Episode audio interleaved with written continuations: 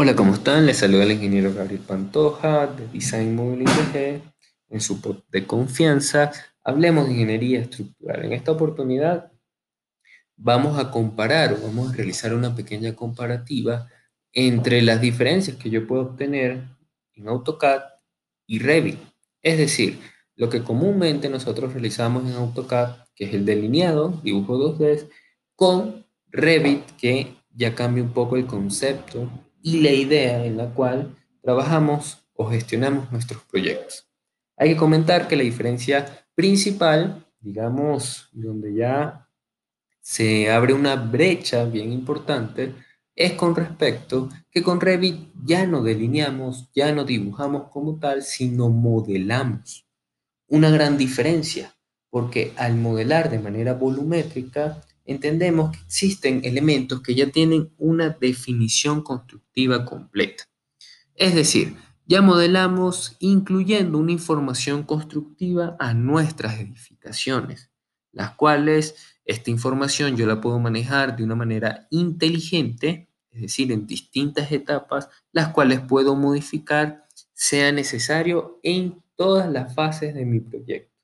Mientras que en AutoCAD digamos, trabajamos un poquito de manera manual al delinear, dibujar 2D y dibujar 3D. Y cualquier cambio o cualquier documentación que yo necesitara, la tendría que hacer de manera manual, es decir, dependiendo mucho del usuario, ¿no? Cuando digo de manera manual, dependiendo mucho del usuario.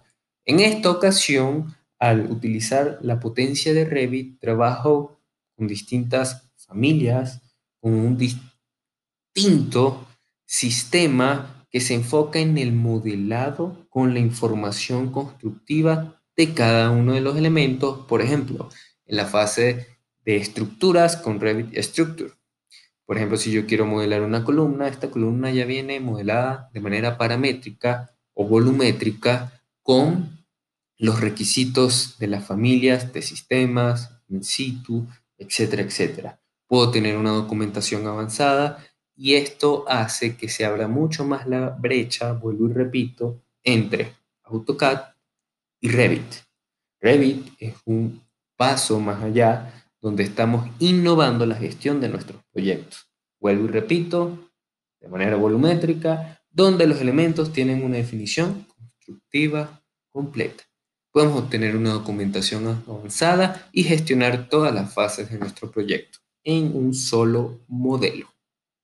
Espero les haya gustado y aclarar un poco sus dudas y estimar cuáles son las diferencias razonables entre AutoCAD y Revit. Les saludo nuevamente el ingeniero Gabriel Pantoja de Design Modeling. Espero hayan aprovechado esta pequeña sesión de podcast Hablemos de Ingeniería Estructural.